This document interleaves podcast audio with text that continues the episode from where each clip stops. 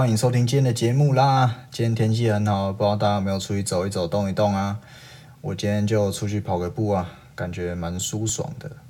那其实我今天不应该出去跑步的，因为今天是礼拜一。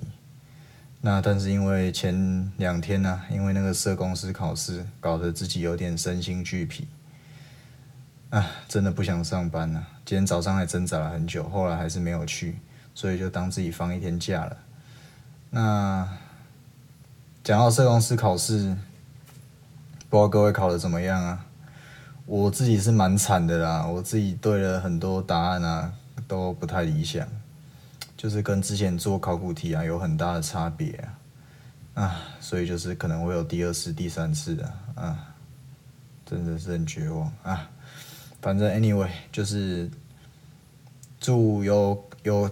有参与呃有去考的大家都能顺利考上了，那一次就上，然后去外面工作就有社公司的加级，哎，真的蛮舒服的，因为这样就有接近四万了，真的是还蛮不错的啦。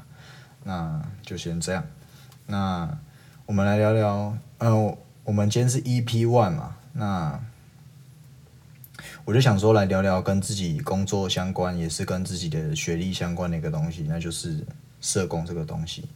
那我们今天要聊的主题呢，就是社工真的有爱心吗？嗯，社工一定要有爱心吗？这件事情。那我想这件事情可能是社工系很多人都有共鸣的，就是很常被被人问说：“哎，你读社工系哦，那你就很有爱心吗？”或者是说：“哎，你读社工系，哇，那你很很有大爱。”这样。那其实我觉得这个说法就是蛮不好的。那我们等下再细细的娓娓道来。那首先在讲这个这个议题之前，我们先来聊聊社工到底是什么东西？那到底是在做什么？那我可能收听这个频道大部分都是我的同学，但是没关系，就是也稍微讲一下。那第一个就是社工跟志工有什么差别呢？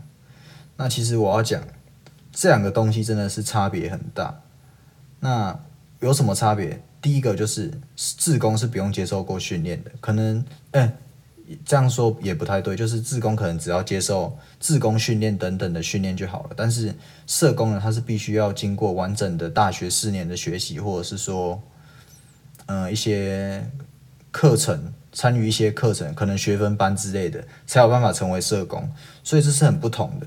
那如果社工有继续考试考社工师，那当然就是社工师了，又更不一样。那还有就是一个另外一个很直觉的东西，就是自工是没有薪水的，但是社工是有钱的哦，就是这点是也是差蛮多的。然后差最多的就是自工的工作方自自工的助人方法，通常是你不用特别学习就能知道的。那社工的呃服务服务的方法呢，通常是要经过学习的。等下我们会细细的讲。那讲完这个之后呢，我们来聊聊社工到底在做些什么。那社工呢，其实分布的很广，你在医院啊、公部门，甚至是民间单位都能看到社工的踪影。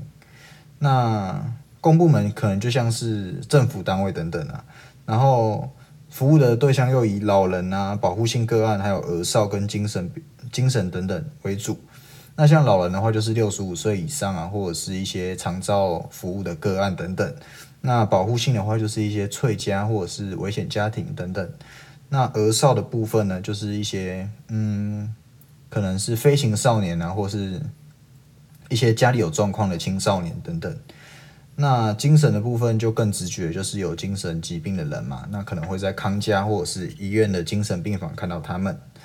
那讲完之后呢，我们来聊聊社工的工作方法。那其实这个也是很。读社工系的人一定是很直觉，就是个案、团体、社区嘛，这就是最经典的三个。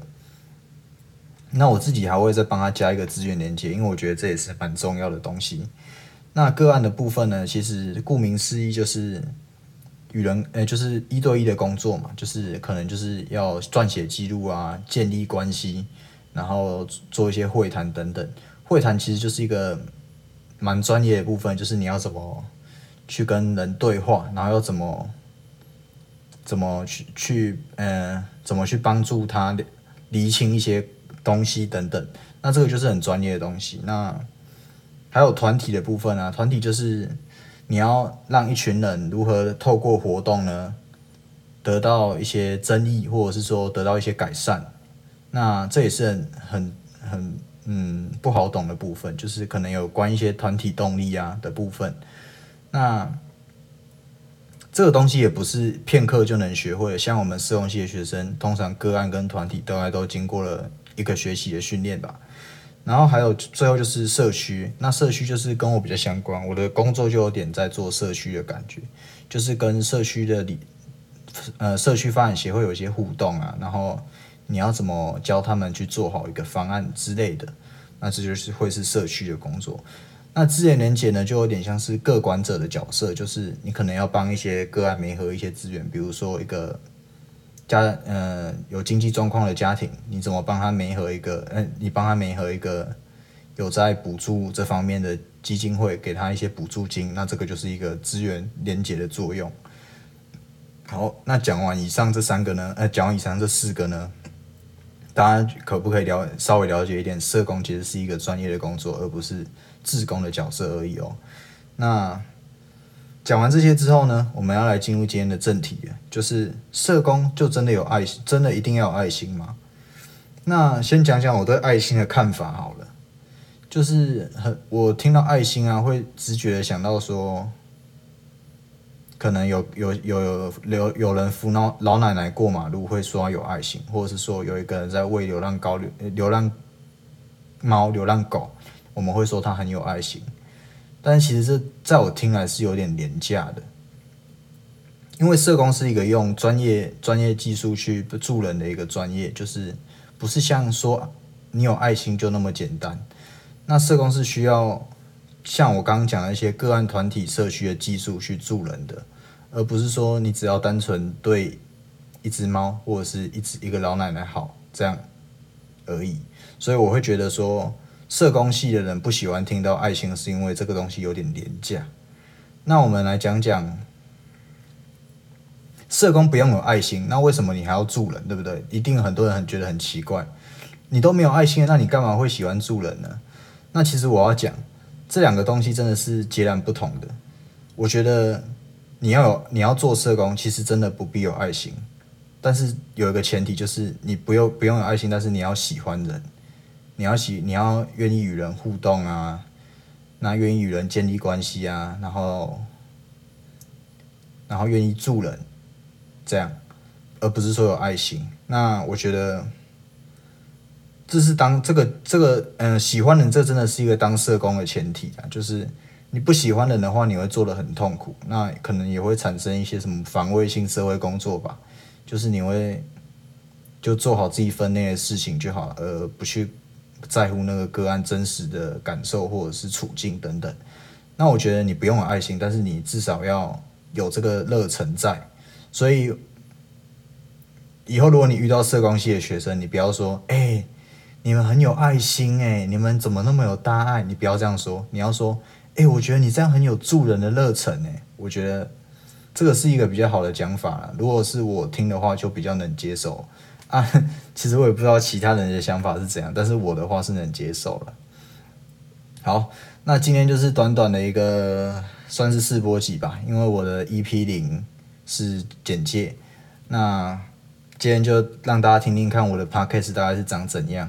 那如果有兴趣的话，可以持续追踪。然后我的我的那个 Podcast 长度大概就是十分钟到二十分钟左右，不会太长。那就是希望大家可以在礼拜五。这个时间稍微 chill 一下，放松一下，听听听，听听我讲干话，这样啊，反正今天就是这样啦。那谢谢大家的收听。那如果你有什么想跟我说的，欢迎留言给我。那今天就是这样。那感谢大家的收听，我是祥仔，拜拜。